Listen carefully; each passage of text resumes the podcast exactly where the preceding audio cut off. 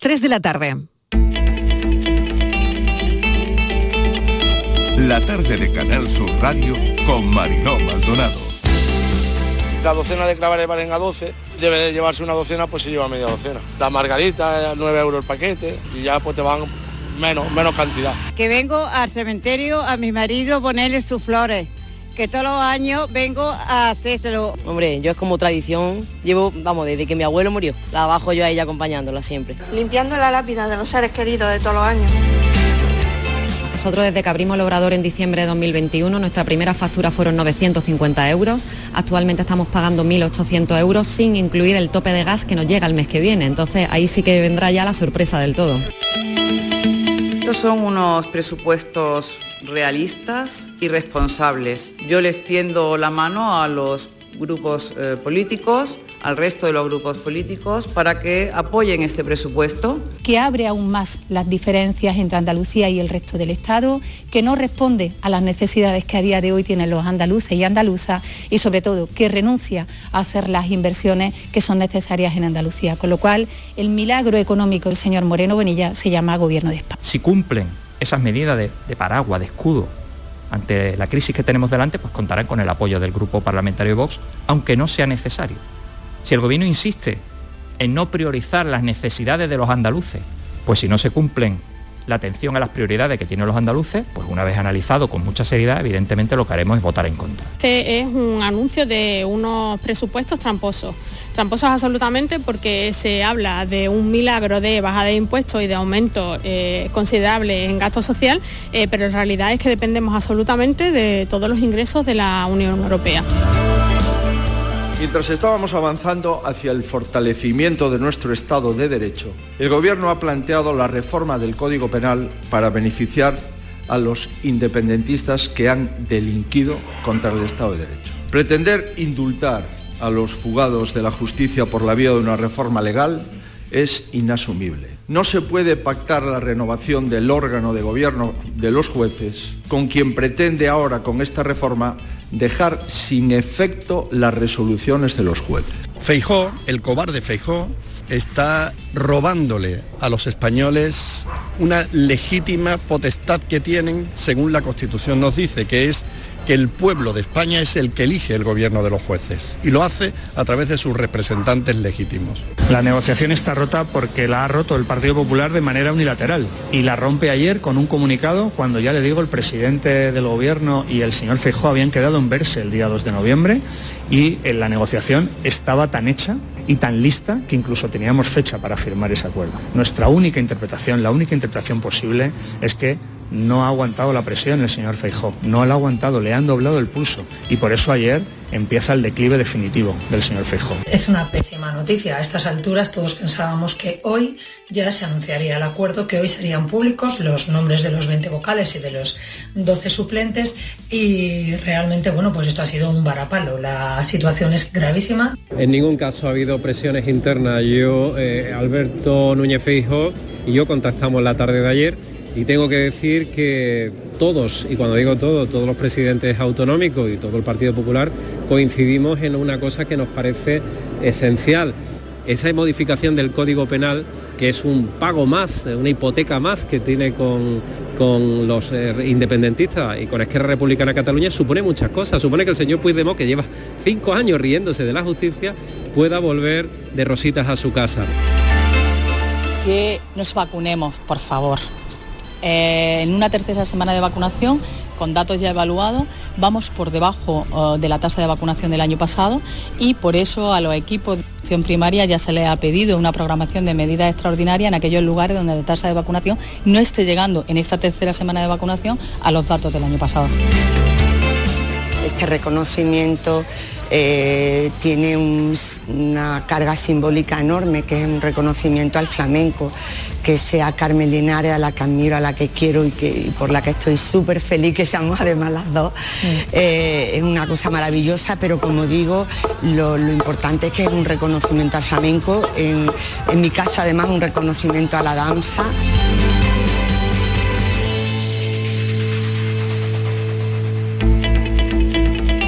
La tarde de Canal Sur Radio con Mariló Maldonado. Acaban de oír los sonidos del día, que tal como están en nuestra línea de audios los protagonistas de la actualidad, recogiendo todo lo que nos deja la mañana para destacar algunas historias en este tiempo de actualidad. Vamos con todos esos asuntos que atraviesan el día. Víspera del puente de todos los santos, la DGT pone en marcha a esta hora, ahora mismo, un dispositivo especial de vigilancia, más de un millón de desplazamientos en Andalucía, ya lo estarán notando, mucho tráfico y de camino a la radio he visto a gente en la playa. Mañana en Almería todo un acontecimiento para el mundo cofrade, la procesión Magna 75 aniversario, así que a vivir la Magna, 10 imágenes que van a recorrer Almería. También tenemos la Feria del Libro de Sevilla y una Andalucía que invita a estar de puente con un montón de planes, la verdad. Nosotros no nos vamos, por eso no hay que preocuparse en absoluto porque vamos a estar aquí para acompañarles durante el puente. Este domingo cambiamos la hora irremediablemente para quienes no nos gusta eh, el horario de invierno. Las altas eh, temperaturas, bueno, pues van a seguir para estas fechas. La verdad es que despistan bastante al organismo. Un clásico, el cambio de hora toca atrasar el domingo el reloj una hora.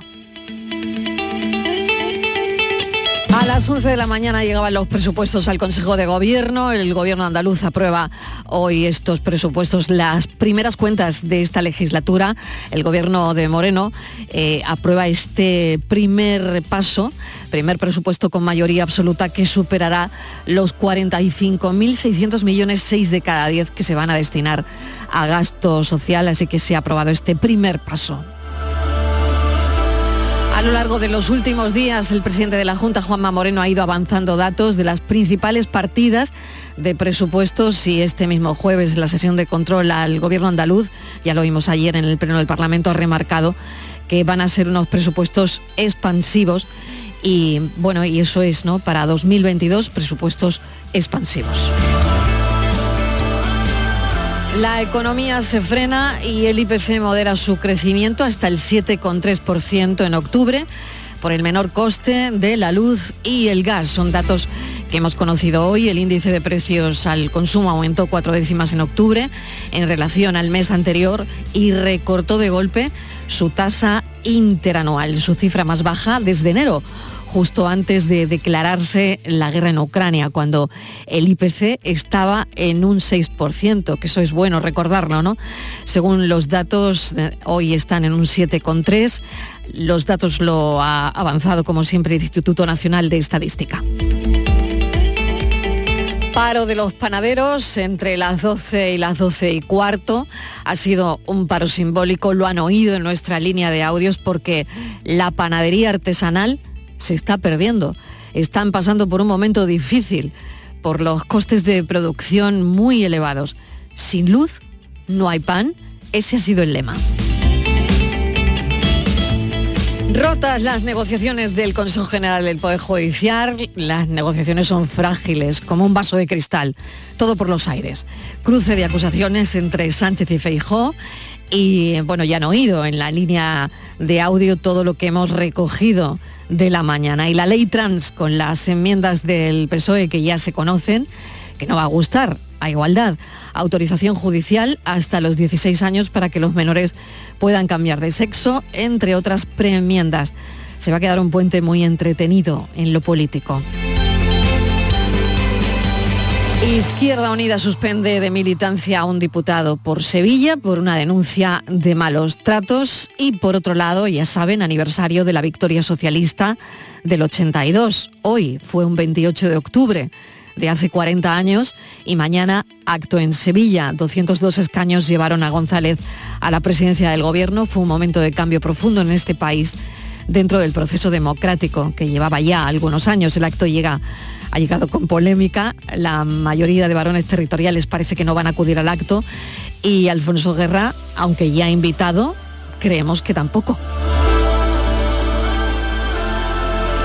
Elon Musk ha comprado Twitter y lo primero que ha hecho ha sido despedir a cuatro directivos, que va a crear, dice, una agora donde entre todo el mundo por el bien de la humanidad. Y ya saben que el jueves puso un tuit con la siguiente frase. El pájaro es libre. Dice que es muy importante para el futuro de la civilización. Y algo que nos importa mucho más es que Oliver ha salido de quirófano bien para una primera operación, la implantación de una válvula para la hidrocefalia. La semana que viene es cuando le van a estirpar al pequeño de dos años y medio el tumor que tiene en el cerebro. Así que esa primera fase, esa primera parte de la operación que ha sido implantarle una válvula ha ido bien. Premios Princesa de Asturias, dos andaluzas entre las premiadas que deben estar felices. Ya las felicitamos aquí cuando fue el anuncio. Carmen Linares y María Pajés. Ayer las dos compartían escenario en un recorrido por la poesía de Lorca, de Hernández, de Alberti. Comparten el Premio de las Artes. Ahí estarán ellas en el Teatro Campo Amor de Oviedo, que volverá a contar con todos los invitados. Así que va a ser una tarde maravillosa para todos. Bienvenidos a la tarde. No sé mirarte sin que se empañe el cristal de mi corazón, que cuido para que no se rompa si alguien lo roza de refilón. No sé mirar a otros ojos que no sean de ese color, verde, azul, agua marina, que me quitan la respiración. Y es que me haces disfrutar de esta vida de huracán, con todo patas arriba, a punto de estallar. Siempre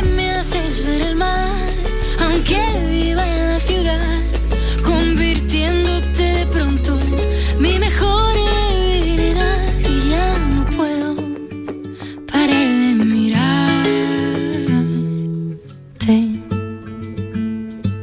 Sigo y persigo el aire que se queda entre tú y yo. Porque lo que yo quiero es pegarme a ti, lo que dura esta canción. O mejor toda la vida, que desde que te vi no hay más. Que ese azul agua marina, que no me deja respirar.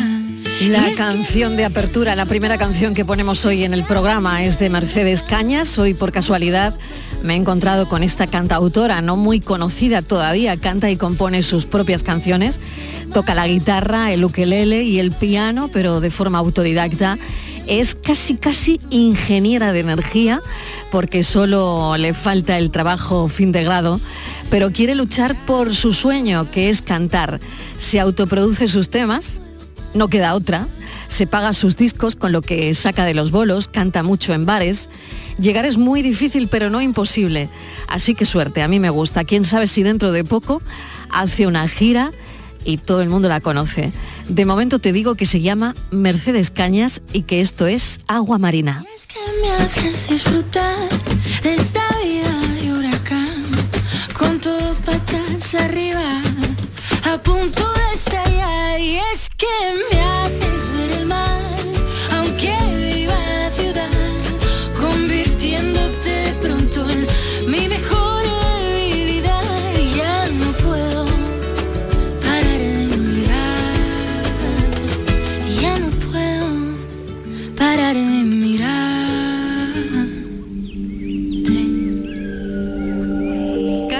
las 3 y cuarto de la tarde vamos con toda la actualidad, con todas las historias que tenemos para contarles esta tarde. Ya saben que esta primera hora de 3 a 4 nos volcamos de lleno en la actualidad del día.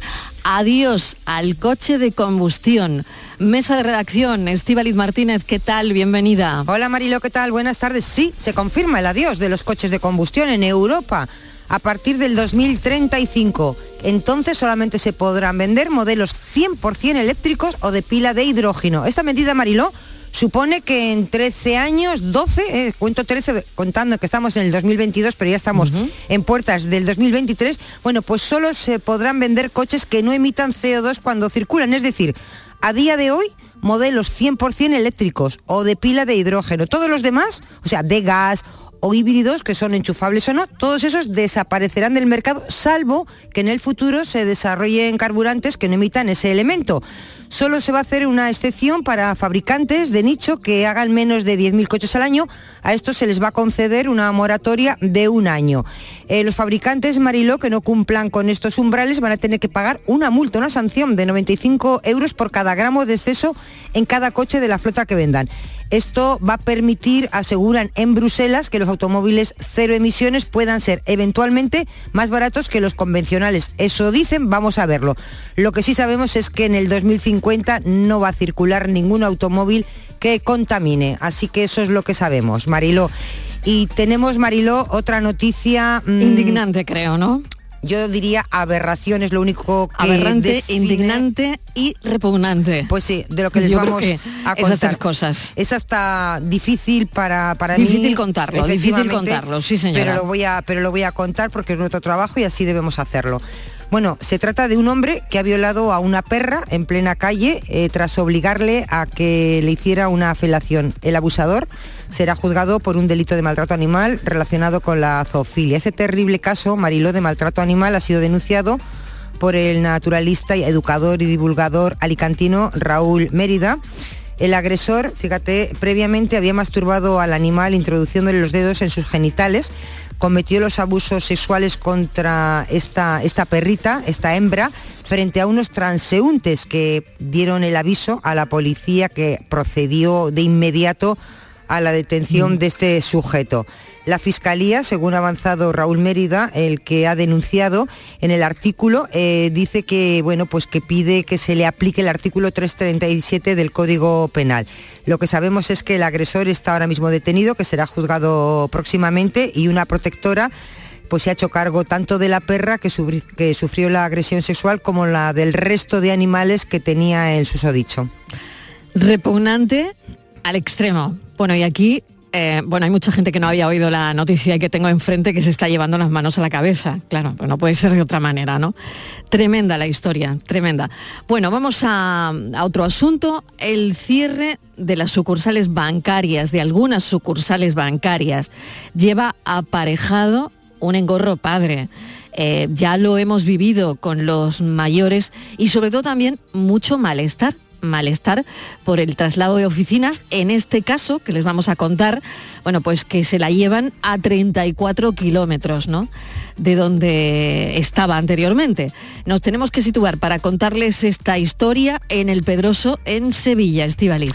Sí, es una muestra más, Mariló, de lo que es la despoblación, de lo, de lo que están sufriendo muchos pueblos de, Andalucía, ¿no? Que como un banco, que es un servicio tan especial y de gran relevancia como es un sector bancario en estos pueblos. Bueno, pues en el Pedroso, en Sevilla, como tú decías, hay malestar. Esta mañana les hemos visto a muchos vecinos manifestándose por la calle por el cierre de la oficina Caja Rural. Hay dos sucursales, Caja Rural y la Caixa, pero la mayoría, Marilo, están en Caja Rural porque es la de toda la vida y sobre todo tiene mucha vinculación con ganaderos y agricultores que son que es lo que hay precisamente en, eh, el Pedroso. ¿no?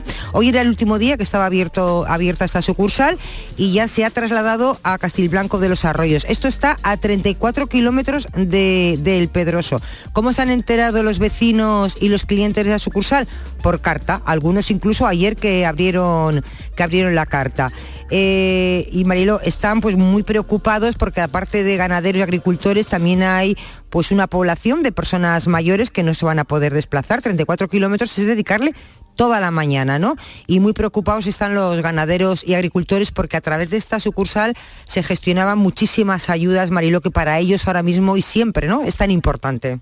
Pues mucho malestar. Vamos a hablar con una ganadera del Pedroso que se llama María del Monte. María, bienvenida. Gracias por atender nuestra llamada. Buenas tardes, gracias a ustedes. Bueno, sabemos que hay mucho malestar ahora mismo y ¿qué habéis hecho hoy? Pues bueno, eh, sé que están los medios de comunicación muy pendientes de, darle pues repercusión y visibilidad al tema y pues eso, estamos manifestándonos, estamos hablando con los medios de comunicación para, pues, para que se vea el, problema que tenemos estos días aquí con el cierre de, la caja rural. ¿Qué ha ocurrido? ¿Qué hacíais ahí? Porque estaba contando Estivaliz hace un momento que era vital para un montón de gestiones que hacéis agricultores y ganaderos de la zona, ¿no? Exactamente, que además de lo que supone para una familia normal el cierre de, una entidad bancaria en un pueblo además de, unos 2.500 habitantes, o sea que estamos hablando de una localidad eh, importante, es casi la puerta a la Sierra Morena de Sevilla y, aquí el tejido productivo que tenemos, además de algunas empresas y demás, y pequeños negocios y autónomos, pues en la ganadería y, la agricultura en base al olivar y, algunas viñas y, poco más.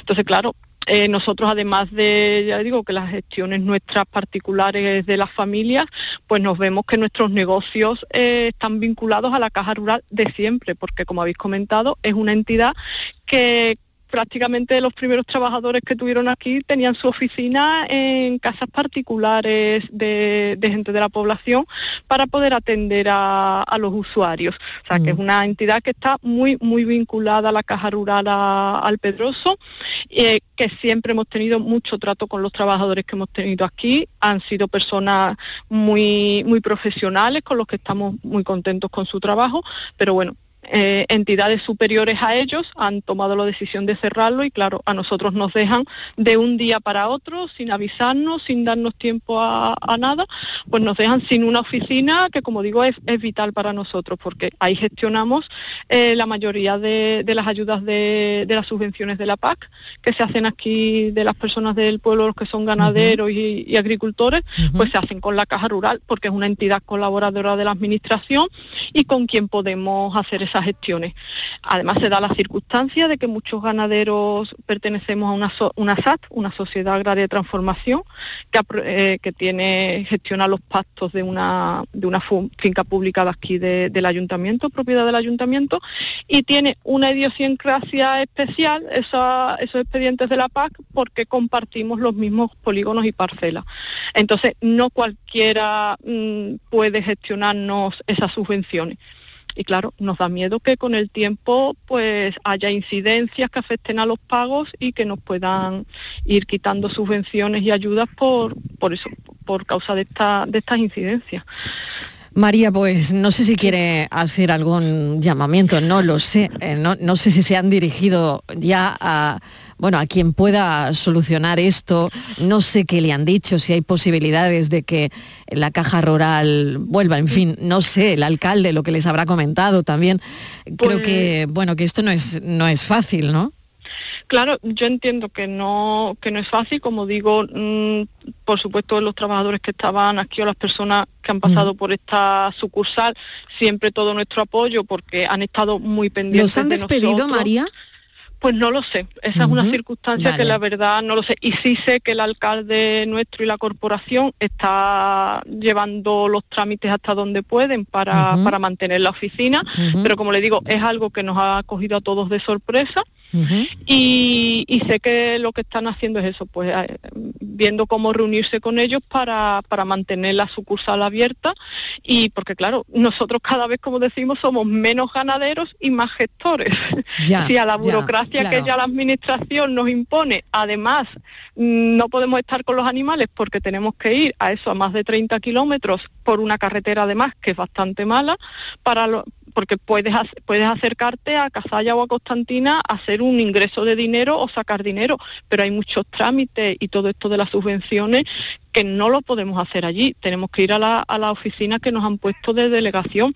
Y claro, mm, es, llevarse toda la mañana, porque además quieres llamar por teléfono y claro, mm, los, trabajadores que están allí que van a tener que atender a una población más no sé cuántos usuarios tendría la caja rural aquí en el Pedroso.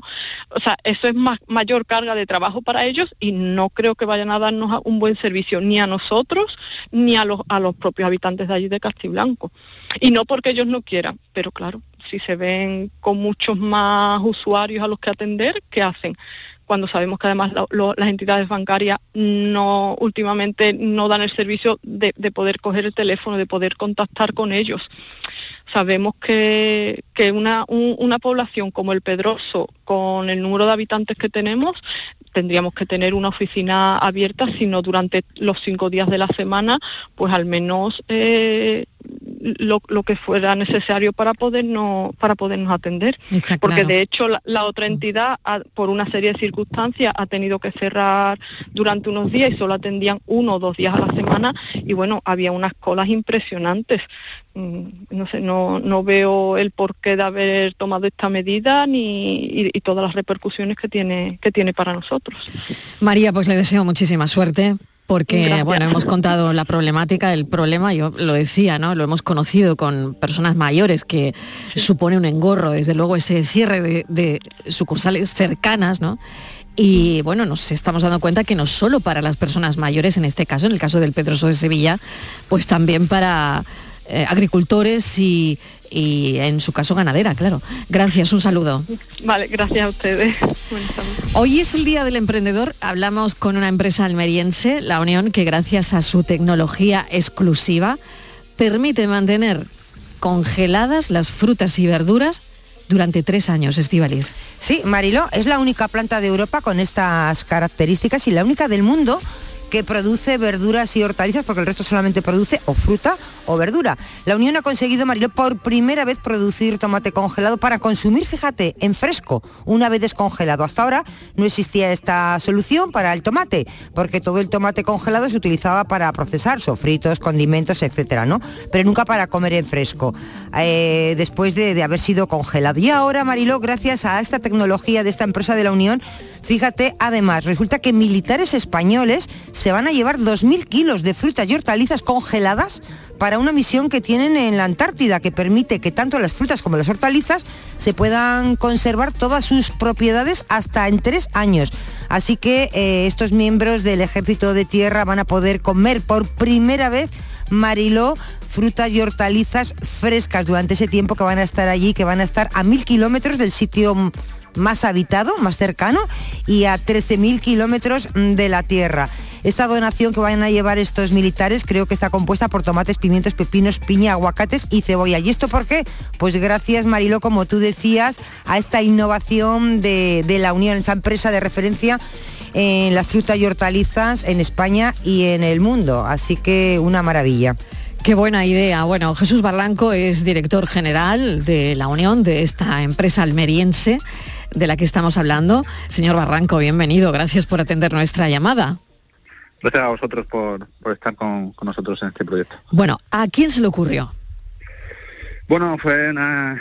Realmente la tecnología ya existía, la- se, se desarrolló en la Universidad Politécnica de Cataluña y lo que no se había conseguido es eh, hacer un escalado industrial y productivo.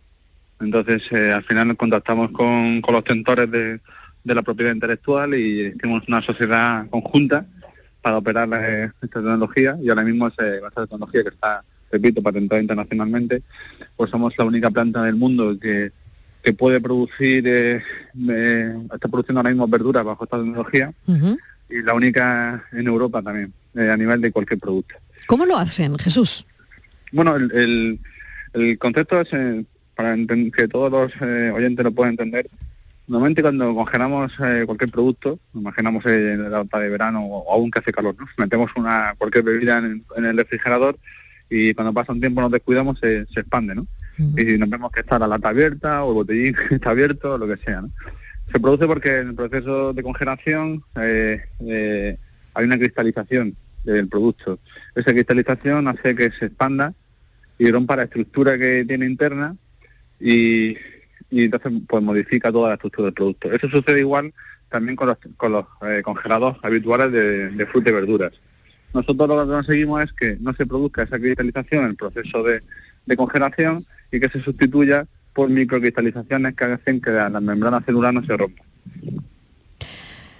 No es eh, fácil entender el proceso, pero desde luego lo han, lo han conseguido. Y bueno, Estivaliz nos comentaba hace un instante eh, que hay un cargamento de, bueno, que ya no será el único, mm, con este sistema, Estivaliz, que Sí, de llega... 2.000 kilos para- Exacto, 2.000 kilos. eh, que- Para que- militares que del no es baladí, de ¿no? que se van a Claro. la Antártida.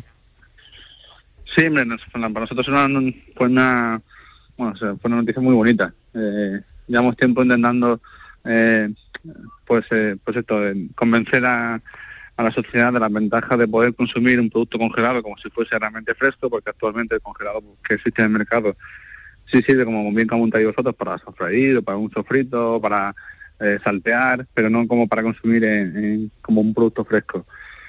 Y claro, los militares encantados, porque ahora mismo pues claro, pues están cogiendo el producto para hacerse sus ensaladas, sus salpicones, sus gazpachos, y era claro, y, poder llegar con producto español para estos contingentes desplazados, pues la verdad que es un orgullo como, como andaluz, como almeriense, como español, eh, que, estos, que al final nuestros productos puedan viajar a, los lugares más recónditos y que hagan que las personas puedan tener acceso a un producto fresco.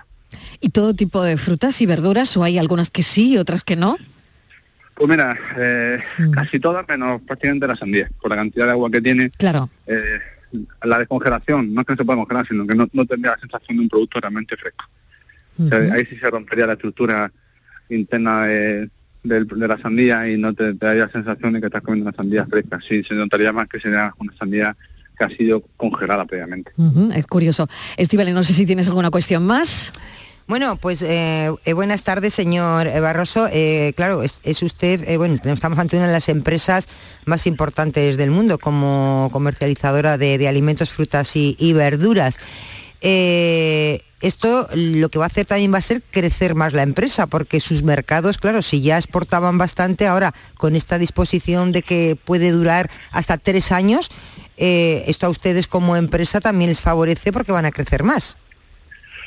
Sobre todo el, proyecto, eh, la ventaja que le dimos nosotros, a nosotros al inicio es que nos va a permitir eh, optimizar también el producto que por razones de tamaño, de forma, eh, las, las grandes cadenas de supermercados no quieren aceptar y de una forma donde el producto, como aquí lo troceamos, pues no, afecta su tamaño o su forma, porque es un producto totalmente sano. Entonces, efectivamente, pues podemos multiplicar la, dimensión de la venta de, y la producción de nuestros agricultores a, otras vías de consumo, ¿no? Y además llegar a sitios a los que realmente ahora mismo no, no llegamos. Por ejemplo, ya hemos enviado el primer contenedor a, Nueva York, estamos también en negociaciones con una gran cadena de, comida rápida para Canadá y también estamos en negociaciones para la posible distribución para Arabia Saudí, que los productos frescos actualmente pues no, conseguimos por la logística y ese punto perecedero llegar a, destinos tan, tan lejanos que no sean que no sean europeos. Jesús Barranco, pues le vamos a agradecer que nos haya atendido hoy el Día del Emprendedor. Gracias porque la verdad es que es muy interesante saber cómo pueden mantener congelada fruta y verdura, excepto la sandía, durante tres años con todo lo que eso eh, conlleva y con todo lo que eso significa. Gracias, un saludo, buena suerte. Muchas gracias, un placer. Nos vamos un momentito a publicidad y a la vuelta seguimos contándoles la actualidad. Ya saben que hasta las 4 tenemos toda la actualidad, un montón de historias y también el Andalucía Pregunta. La tarde de Canal Sur Radio con Mariló Maldonado. También en nuestra app y en canalsur.es. Prepárate que llega tu mejor ocasión. Ya está aquí el Salón del Motor de Ocasión de Sevilla, del 28 de octubre al 1 de noviembre. La más amplia gama de vehículos de ocasión kilómetro cero y seminuevos de las principales marcas y modelos. Aprovecha la ocasión del 28 de octubre al 1 de noviembre en Fides. Este viernes en el Eurojackpot de la 11 por solo 2 euros hay un bote de 104 millones. Y tan tatara millonario porque con el Eurojackpot, el mega sorteo europeo de la 11, no solo te haces millonario tú, también tus hijos y los hijos de tus hijos y los hijos de los hijos de tus hijos. Compra ya tu Eurojackpot de la 11, que son 104 millones. Eurojackpot de la 11, millonario por los siglos de los siglos. A todos los que jugáis a la 11, bien jugado. Juega responsablemente y solo si eres mayor de edad. ¿Y tú? ¿Qué radio escuchas? Es el Carrusel Taurino, de los domingos por la tarde. Yo prácticamente me llevo todo el día con ustedes, con Marilo, con cafelito y beso y lo de salud, también lo escucho. El tuyo, me gusta La Noche Más Hermosa. Canal Sur Radio, la radio de Andalucía. Yo, escucho Canal Sur radio. La tarde de Canal Sur Radio con Mariló Maldonado.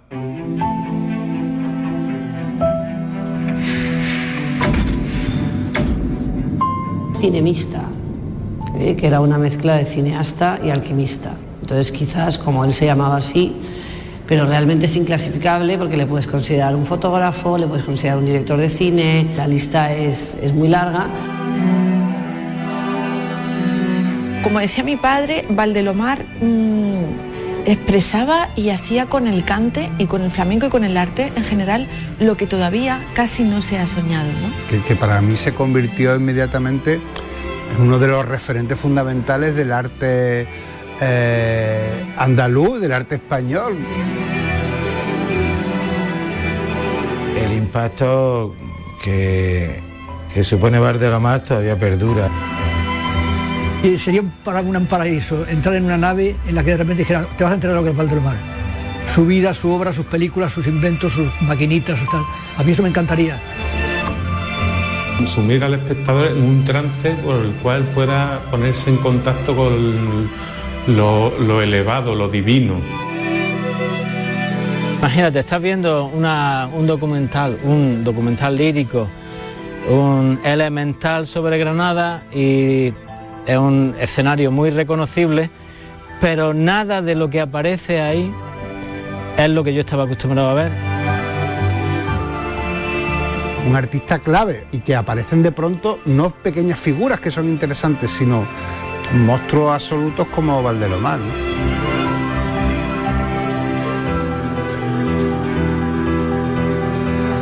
Están escuchando parte del documental que rinde homenaje al cineasta Valdelomar con el estreno de un documental dirigido por Jesús Ponce, participado por esta casa por Canal Sur. Él fue inventor, escritor, fotógrafo, autor de obras maestras como Agua Espejo Granadino, Fuego en Castilla. Vuelve a ocupar un lugar privilegiado en la historia de la vanguardia cinematográfica europea porque fue Valdelomar una figura adelantada a su tiempo, que ya en los años 40 miraba con ojos de espectáculo audiovisual total, ¿no? Y de esa búsqueda pues surgen inventos como el objetivo variable, como sonidos diferentes, como la visión táctil. Eh, la verdad es que todo esto ha servido en el audiovisual de ahora, Estivaliz. Sí, Marilo eh, Valdeomar fue ante todo, yo diría, un hombre adelantado a su tiempo, un auténtico precursor de muchas de las técnicas audiovisuales actuales. Fíjate, Marilo, que ayer, 27 eh, de octubre, el cineasta hubiera cumplido 118 años y precisamente por este motivo el Festival de Jóvenes Realizadores eh, estrena este documental en Granada dirigido, como tú decías, por Jesús Ponce y participado por Canal Sur. Vamos a hablar con, con él. ¿Qué tal? Bienvenido, Jesús Ponce. Hola, muchas gracias. Voy en el tren viniendo de Granada. Sí, sí. sé que vas viajando eh, a esta hora, pero bueno, queríamos hablar contigo porque, hombre, rescatar esta figura es, es muy interesante. Por lo que decía ¿no? anteriormente, eh, le ha servido ¿no? al audiovisual y de qué manera los jóvenes realizadores eh, homenajean a Valdelomar, ¿no? Sí, Vamos a ver, eh, hacer un documental sobre Valdelamar yo creo que es algo que tiene pendiente todo el que empiece a, estudiar o investigar el audiovisual. En mi caso yo lo descubrí en el año 91 y sentí ya que, aunque éramos jóvenes, sentí que ya era tarde para descubrirlo, que por qué no lo había conocido antes, con lo importante, con lo, importante que es. Y todo el que descubre la obra de Valdelamar dice, yo quiero, en el documental hay varias personas que dicen, yo cuando lo vi dije, yo quiero hacer eso un poco, un poco así pasa cuando inquietud divulgativa. yo en un futuro quiero hacer un documental sobre la normal. Mm. Oye, qué pena, Jesús, que la verdad es que la comunicación no, no, es, no es muy buena, no es como me gustaría, ¿no? Porque vas viajando, ¿no? Y, la verdad es que no te oímos muy bien. Pero te hago una, una última cuestión. ¿Cómo conoces tú eh, a Valdelomar y, y por qué te interesa y por qué terminas haciendo un documental? Pues mira, es justo lo que no se ha oído.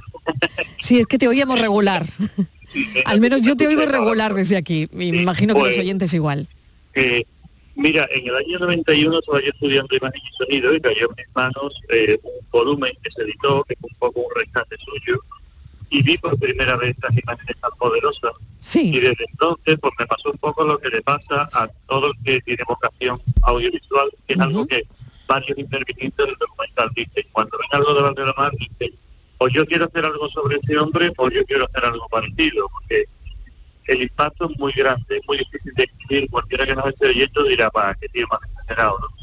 yo invito a cualquiera a buscar una imagen de Valdelamar, Aguacero Granadino un buen punto de partida para, para, para acercarse a él y darse cuenta de la persona tan, tan especial y tan futbolista que teníamos en Andalucía. Ujú. Sobre todo, bueno, en la, en la posguerra, me imagino cómo sería hacer cine en aquel entonces, ¿no?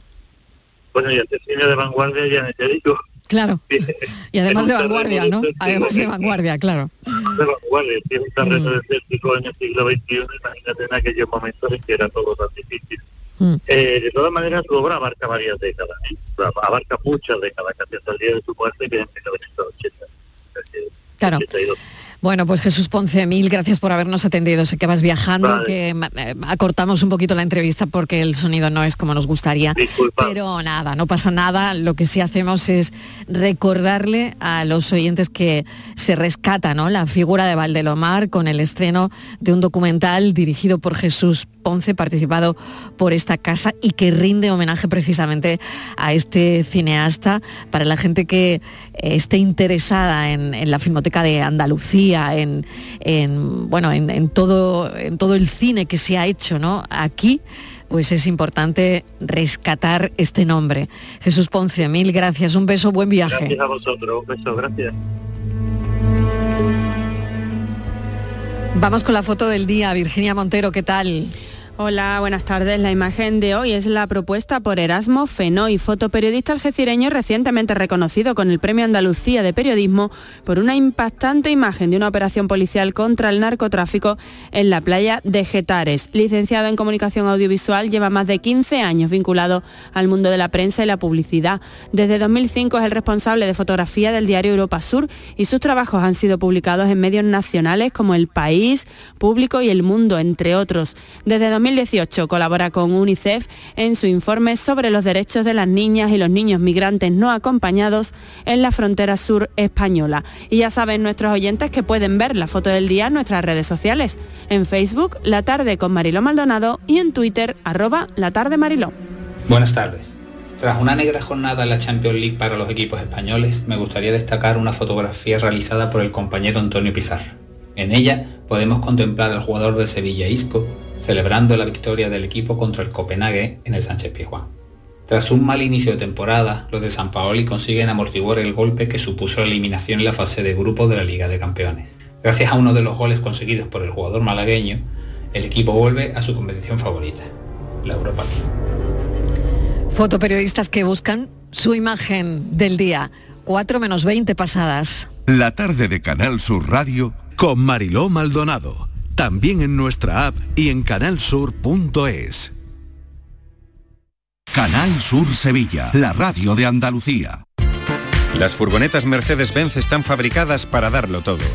Y con el servicio Express Service podrás contar con un mantenimiento ágil, sin tiempos de espera y con la calidad habitual de Mercedes-Benz. Reserva tu cita en nuestra web y optimiza tus tiempos. Con Cesur y Fervial, tus talleres autorizados Mercedes-Benz en Sevilla. Rafael vuelve a Sevilla con su gira triunfal. 24, 25, 26 y 27 de noviembre en Fibes. Compra tus entradas en rafaelnet.com y fibestickets.es. Rafael en concierto. Cruzas los dedos para pedir un deseo, para que te toque un premio, para que entre la pelota y para que te toque un buen dentista. ¿También vas a cruzar los dedos con tu boca? No lo dejes al azar. Confía en profesionales con más de 15 años de experiencia. Confía en The Implant. Pide tu cita en theimplant.com y no cruces los dedos.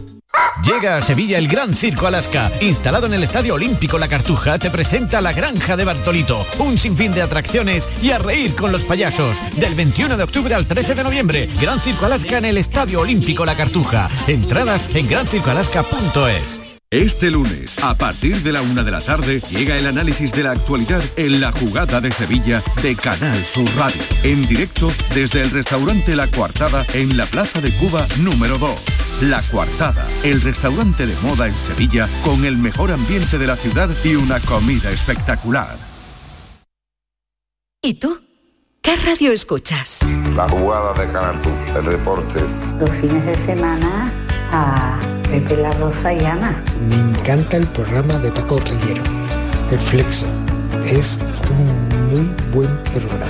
Canal Sur Radio, la radio de Andalucía. Yo escucho Canal Sur Radio. La tarde de Canal Sur Radio con Mariló Maldonado. Estos son nuestros teléfonos 95 1039 105 y 95 1039 16. Andalucía pregunta a esta hora, estos son los teléfonos, pueden llamarnos y también mandar un audio a través de 670 del 670 94 30 15 o del 670 940 200. Voy a repetir los teléfonos 670 94 30 15 o 670 940 200. Si lo ponen en la agenda del móvil, pues mejor que mejor, porque ya saben que tenemos abogados a esta hora y hoy asesor fiscal, o sea que no nos falta un perejil en el programa. Eh, Virginia, eh, vamos con todo lo que tenemos hoy, pero antes saludo a Rubén Candela. Rubén, ¿qué tal? Bienvenido. Hola, buenas tardes, ¿qué tal? Muy bien, los viernes cerramos la semana en Andalucía Pregunta hablando de fiscalidad. Está muy bien para cerrar la semana, ¿no? Sí, hombre, se un fin de semana para desintoxicarnos. Sí, sí, sí, un fin de semana largo, larguito, ¿no? El puente, el puente. Bueno, vamos a hablar del impuesto de plusvalía, Virginia. Pues sí, un impuesto que ha dado mucho que hablar en los últimos tiempos y bueno, vuelve a, a la palestra. Recordamos eh, así brevemente lo que es un impuesto que hay que pagar cuando un inmueble cambia de dueño, el vendedor en operaciones de compra-venta o el adquiriente en caso de herencia o donación cuando el precio ha cambiado y que parece que viene con modificaciones el año que viene que pueden darse hasta con subidas, en algunos casos de hasta el 50% respecto a lo que abonaríamos ahora, a fecha de hoy, pero que también pueden traer rebajas que podrían alcanzar o llegar casi hasta el 20%. Rubén, a ver, vamos a hablar que este impuesto siempre trae mucha, mucha polémica alrededor. Mira, traen polémica de cada vez más todos los impuestos porque la verdad es que la regulación fiscal se está volviendo caótica, se está volviendo caótica. Y este es un ejemplo, este mismo el impuesto de plusvalía, como los ayuntamientos tienen cierta capacidad normativa para jugar con la tarifa y con los coeficientes y con esta historia, pues unos lo están moviendo al alza, otros los van a mover a la baja, eh, dependiendo de la antigüedad que tuviera el bien inmueble que tú has vendido, se van a aplicar unos coeficientes más altos, más bajos, y la verdad es que hay un desconcierto enorme entre la gente porque es que eh, no sabe, oiga, ¿y ¿usted dónde vive? Es que no le puedo calcular la plusvalía si no me dice usted si vive en Málaga, en Mija o por Girola, donde sea, porque son tarifas absolutamente que dependen de cada ayuntamiento. Entonces, como digo, eh, forma parte del cuadro general de, de, de catástrofe en que se está convirtiendo el sistema tributario, que nos está volviendo locos a todos, ¿eh? y no son palabras mías o luego si queréis lo comentamos más ampliamente. Bueno, vamos a comentarlo porque, bueno, también parece que hay un congreso, ¿no? O Sí. una reunión de, Hay- de hay un fiscales- congreso de fiscalidad en Córdoba. Mm. Del cuerpo, sí, pero del cuerpo de élite de la administración tributaria, el, el cuerpo de inspectores de Hacienda del Estado. Miedo me da Bueno. esa reunión, Rubén Candela. ¿eh? Bueno, desde luego. Perdona, te he dicho en Córdoba y creo que es en Granada, no estoy seguro. Ah, bueno, pues nada, lo confirmamos. Pero Mm. mm, me da lo mismo. En definitiva, Sí. eh, los titulares de los medios especializados eh, recogen declaraciones de los propios inspectores diciendo el sistema tributario es una catástrofe. Yo no sé si lo recordáis, pero lo dije la semana pasada o hace dos semanas. sí, sí. Esto está hecho unos zorros, esto está hecho unos zorros. El espectáculo que se está dando con el tema de patrimonio, que ahora lo pongo, ahora lo quito, ahora lo vuelvo a poner, ahora hay una comunidad que lo bonifica. Como respuesta, el, el gobierno central dice, pues yo le voy a poner otro impuesto, impuesto que ya está siendo discutido antes de su nacimiento, porque eh, pretenden hacerlo en principio con lo poco que sabemos, que todavía no sabemos mucho, ¿no? pero lo pretenden regular de una forma que previsiblemente va a dar con muchísimos recursos en, lo- en los tribunales. Hombre, y cuando esta situación se está dando así, lo reconocen una de las partes interesadas, que son los inspectores, el que, el que la ley general tributaria siga diciendo que la infracción tributaria es sancionable incluso a título de simple negligencia, oiga, que yo me equivoco en una cosita y bueno, la mala fe es evidente, yo a usted lo sanciono. Pero hombre, si los inspectores dicen, hay uno que dice, dice, yo ya no sé qué impuestos están y cuáles no están en vigor. Dice, no sé si se ha llegado a implantar la tasa Google, no sé si... O sea, eh, esto, esto está necesitado de una mano de blanqueo, pero, pero en condiciones. Rubén, eh, que os tienen sí, estudiando un montón, ¿no? Porque claro, Permanentemente, claro. hincando codos, hincando codos. Permanentemente, sí. Claro, bueno, bueno. Eh, bueno, no sé si hay más Sí. cuestiones, Virginia, de la plusvalía. sí, Venga, sí, la, que- retomamos. Que es un impuesto que, que, bueno, que en algún momento de la vida nos afecta a todos y en el que hay bastante confusión, porque como decía. Rubén, el gobierno fija unos coeficientes máximos y son los ayuntamientos los que tienen la opción esa de rebajarlo, o sea que depende de dónde vivamos. Eh, hay muchas variables para a la hora de, ver lo que tendríamos que pagar. Sí, hay mucha variable y además es que yo confieso que no encuentro que la que la de coeficientes responda a una estructura lógica. Eh, a lo mejor el que la ha hecho pues se lo ha estudiado muy bien y resulta que tiene una lógica que yo no alcanzo a ver. Pero dependiendo de la antigüedad, hay un momento en que los coeficientes van subiendo, en otros momentos van bajando y a lo mejor aplicas el mismo coeficiente cuando vendes un bien que tiene cuatro años de antigüedad en tu patrimonio o cuando tiene 14. Y repito, ni en la exposición de motivos ni en ningún sitio he encontrado yo ninguna explicación razonable para eso. Que a lo mejor la hay, pero no nos la han dado. Cuando nos toque, si estamos en un proceso de estos de, de compraventa, nos toque tener que abonar el impuesto de plusvalía, a ver, ¿cómo, cómo lo hacemos, Rubén? ¿Nos tenemos que ir a nuestro ayuntamiento? ¿Cómo se haría Mm, sí, ese bueno, cálculo? normalmente, normalmente ya todas las autoliquidaciones ya se hacen por, por internet y rara es aquella en la que tengas que ir a presentarla en la administración. ¿no? Entonces, eh, normalmente los ayuntamientos suelen tener pues una en la página web un simulador que te ayuda a hacer el cálculo de la, de la cuota, le metes los datos del año de compra, del año de venta, eh, lo- la- la- los valores de referencia y todo eso te permite calcularlo. Ten en cuenta que ahora mismo en plusvalía también hay dos sistemas alternativos, que esto es fruto de la sentencia del Constitucional. Tú puedes comparar el precio al que compraste el bien y el precio al que lo has vendido, comparas los valores del suelo en la proporción que figure en el recibo de DIVI y si no ha habido ganancia real, no tienes que tributar por ello. Y la otra es precisamente la acogerte a los coeficientes, de manera que tú puedes hacer los cálculos de las dos formas y quedarte con la que más te ujú. Recordamos que aquella sentencia que anuló el, el impuesto de plusvalía como tal y se reformuló. Claro, es que anuló el impuesto de plusvalía porque aquello llevábamos mucho tiempo diciéndolo los asesores, pero no le prestábamos mucha atención porque cuantitativamente no era demasiado fuerte, pero eso está cambiando hoy día. Nosotros decíamos, mire, si hay un impuesto que se llama impuesto sobre el incremento del valor de los terrenos, sobre el incremento, eso es lo que se pretende grabar, usted no puede someter a gravamen una venta en la que no ha habido incremento de valor de los terrenos, porque es que no se da el hecho imponible. Como digo, lo veníamos diciendo hace mucho tiempo, pero sin ponerle demasiado énfasis. Pero lo que ocurre es que poco a poco se ha ido convirtiendo en un instrumento que tiene una potencia recaudatoria importante, ¿no? Y entonces, hasta que alguien en Ciudad Real, creo que fue, pues se dio cuenta y dijo, mire, que es que esto no puede seguir así. Y aportó una argumentación matemática al recurso, lo ganó y de ahí hacia arriba pues fue llegando otra constitucional que declaró que, que sí, que el impuesto vulneraba el principio de capacidad económica y que no se podía mantener con esa fórmula.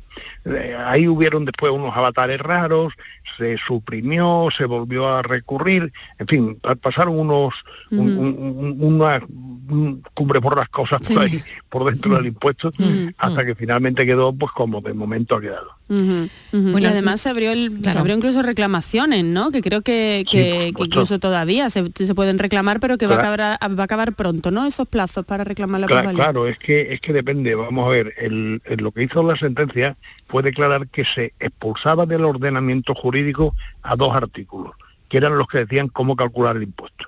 Bueno, pues hasta que eso no se resolvió transitoriamente, hubo un periodo en el que no se podía liquidar el impuesto. Y decía, mire, si es que no, no puedo liquidar, no es que no quiera, es que los artículos donde me dicen cómo liquidar no existen. Yo lo leí y los han quitado. ¿Ahora qué hago? Bueno, pues entonces habían determinadas liquidaciones que no habían ganado firmeza y si se recurrieron en su momento, pues estarán pendientes de resolución con muchas posibilidades de ganarlas. Me vais a permitir, nos quedan, bueno, seis minutos con Rubén Candela, pero voy a recordar los teléfonos por si hay alguien que tiene alguna duda de, de- todo esto que estamos comentando o sobre algún asunto fiscal. Estos son nuestros teléfonos. 95 1039 105 y 95 1039 16. Cerramos plusvalía, Virginia, o queda alguna cosa más para comentar con Rubén. Nada, simplemente, simplemente comentar que bueno, que, como recoge el proyecto de presupuestos generales del Estado, que esto como siempre ya veremos cómo se aplica, parece ser que los valores van a subir cuando la anterior transmisión del inmueble en cuestión tuviera lugar entre los años 2010 y 2018, ahí cuidado, mientras que los que se hayan eh, formalizado entre 2004 y 2009, que estamos hablando de plena burbuja inmobiliaria, se verán rebajados. Muy bien, pues vamos con el siguiente asunto que tiene que ver con el recurso impuesto a las grandes fortunas por el gobierno autonómico, ¿no? Uh -huh. Al gobierno central. Uh -huh. A ver. Así es, el gobierno andaluz ha anunciado que va a recurrir ante el Tribunal Constitucional, que está estudiándolo, el impuesto a las grandes fortunas, porque lo considera un ataque a su autonomía fiscal. Pero nosotros nos hemos preguntado, Rubén, ¿esto mmm, crees que puede prosperar? ¿Cómo puede, a dónde puede Vamos llegar? a ver, yo desde luego desde luego, y no es una opinión aislada, ya la hemos comentado muchos compañeros, esto es un burdo intento de quitar autonomía a las comunidades autónomas. Pero, oiga, resulta que aquí hay dos comunidades autónomas, alguna más que va saliendo por ahí, pero dos fundamentalmente que han bonificado este impuesto y tal, y resulta que son gobernadas por el partido de enfrente, pues nosotros hacemos una cosa, creamos un impuesto central y decimos que lo que hayan pagado de impuestos de patrimonio en las comunidades autónomas es deducible. Entonces, en la práctica, lo que se está haciendo es anular el efecto de las decisiones que han tomado los gobiernos de Madrid y de Andalucía, porque al ser el impuesto deducible y usted aquí no ha pagado nada, pues no deduce nada. ¿Esto es legal? Pues yo le veo serias dudas, ¿eh? le veo serias dudas de legalidad. Y previsiblemente va a llegar hasta el constitucional. Eh, ¿Con qué efecto? No lo sabemos, porque tampoco sabemos cómo se va a regular ese eh, impuesto no nato todavía. Es decir, en el impuesto de patrimonio hay unas bonificaciones y unas exenciones de lo que son activos empresariales, siempre que se mantenga la actividad, etcétera, etcétera. ¿no? ¿Eso se va a mantener en el impuesto de grandes fortunas? No lo sabemos porque todo lo que hemos oído son, bueno, pues, no sé, vaguedades, vaguedades, pero todavía nos falta mucho camino por recorrer hasta saber en qué va a consistir ese impuesto. Mm. Por otra parte, se pretende aplicar, al parecer, desde 2022 bueno, pues eso también es verdad que ese impuesto se devengaría el día 31 de diciembre, pero también puede generar problemas de interpretaciones de, de retroactividad. Y, y, todo eso puede contribuir a, a hacer más grande el guirigay este que tenemos encima. ¿no? -huh. Oye, ¿y os parece, os parece podemos cerrar hoy la sección con una cuestión práctica? Venga. Porque quizás alguno de nuestros oyentes todavía no ha recibido la devolución de Hacienda. Uh -huh. Bueno, hace ya cuatro ver, meses que lo presentamos. Ah, pues mira. Ah, mira, mira, Rubén, pues no sé que no, en casa del herrero, cuchara de palo. Pues Todavía mira, hay que esperar un poquito. a ver. No deberíamos esperar, porque hombre, ya ha habido tiempo razonable para que aquellas eh, declaraciones que no, no vayan a requerir una comprobación inspectora se haya devuelto. Entonces yo entro ahora mismo en la página web de Hacienda y me dice, su devolución está aprobada por gestión tributaria, pero se está comprobando. No, mire usted, no está usted comprobando nada porque a mí no me está usted pidiendo nada. ¿eh? Y lo cierto es que hay veces que dice uno, oiga, esto no hay tesorería que lo aguante. Esto no hay tesorería porque además ya me están reteniendo desde primero de año sobre los ingresos del año 2022. Todavía no me ha devuelto usted lo del año pasado, ya se ha quedado una buena parte de mi facturación del año 2022, espabile usted. Y aquí es que hay un problema que también se ha comentado en el Congreso, este de Córdoba o de Granada. Granada, y... Granada. Granada. ha sido, sí, sí, lo acabo de, lo acabo de ver también yo aquí. Lo había, Granada. Lo, lo, había, lo había trasladado, pero es Granada. Es Granada, es Granada. Eh, sí, sí. Eh, un problema que hay es que la falta de atención personalizada. Es decir, tú antes te podías presentar en la delegación de Hacienda y decir, mire, vengo a resolver una duda uh -huh. sobre mi devolución de renta. Ahora no. Ahora tienes que pedir cita previa y a lo mejor te la dan con un funcionario que no es el que lleva tu tema, que no sabe de qué va. Oiga, ¿y qué hago yo? Es decir, se está dificultando, me, me está recordando esto, lo, lo, lo, la noticia que dabais antes de la falta de oficina en el Pedroso, uh -huh, la oficina exacto, bancaria. En Sevilla. Uh -huh. Bueno, pues aquí ahora es que hay una cantidad de rigorismo y una cantidad de historias para acceder que esto, hombre, le, le dificulta la vida al ciudadano enormemente. Algo hay que hacer para mejorar eso. Rubén, pues nada, me queda un minuto. Te agradecemos enormemente que estés con nosotros pues este, si queréis, la, la este semana viernes. que viene, cuando, cuando, esto vaya avanzando un poquito sí. más iremos comentando ya Muy bien. detalles de lo que vengan en la Muy ley de bien. presupuestos, a ver qué se nos viene encima. Bueno, ¿te vas de puente? Bueno, no lejos, pero sí, descansaré un poquito. Eh, muy bien, qué falta hace. Gracias Rubén Candela, un Gracias, beso. Un abrazo. Ale. Bueno. Virginia, gracias. A Nos ti. oímos dentro de un momentito. Llega a las 4 en punto de la tarde, bueno, 4 y 5 aproximadamente, nuestro cafelito y beso. No se lo pierdan hoy. Por nada del mundo, ¿eh? Por nada del mundo. A las 4 y 5 nuestro cafelito y beso y ahora escuchamos las noticias. Hasta ahora.